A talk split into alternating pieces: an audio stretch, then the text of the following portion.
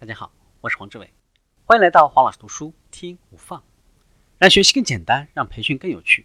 我们继续分享营销领导力第六条法则：以身作则。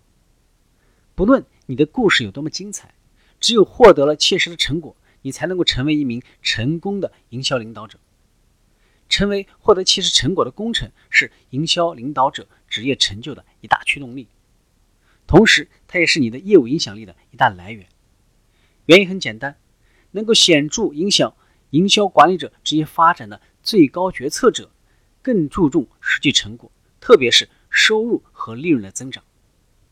如果你有一个好的经营理念，为什么不以它为基础发起一项行动呢？这个时候，你需要注意以下三个步骤：一、问问你自己，我的行动是什么？寻找一个贴近客户心思的理念。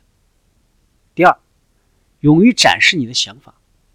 作为一项行动的领导者，你必须以身作则，告诉大家你的想法如何在实际当中去操作。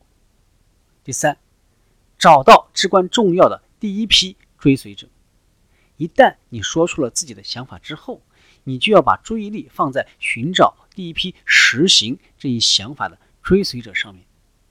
虽然你无法主导一切，但是你可以发起一项行动，以此来激发其他人展开行动，把你的想法付诸实践。发起一项行动的时候，向老板和同事展示成功的测试结果。要比详尽的营销方案更有说服力。如果你在解决某个大问题方面有自己的见解，那么就尽早开展小规模的测试来证明这一点。一旦所有人都看到了这样做可以成功，他们就会联合起来，让成功进一步放大。当上司看到你正在为公司增加营收而奋勇拼杀的第一线的时候，你就更有可能在职业发展上获得成功，在他们眼里，你会是一个充满了号召力的人，一个渴望撸起袖子干一番事业的人。你可以拿起电话与投诉的客户交谈，或者花几天时间跟销售团队一起打拼，或者到门店里工作帮助销售。深入第一线可以让你亲身体会一线员工和客户的心理状态，也可以让你实地了解。哪些措施管用，哪些措施不管用？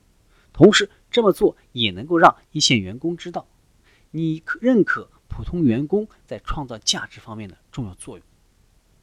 你需要走出自己的办公室，但是你也得说别人能够听懂的话，使用其他部门的同事可以理解的词语。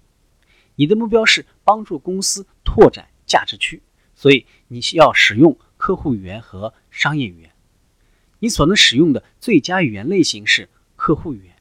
换句话说，你要谈论客户谈论的事情，还要使用他们的表达方式。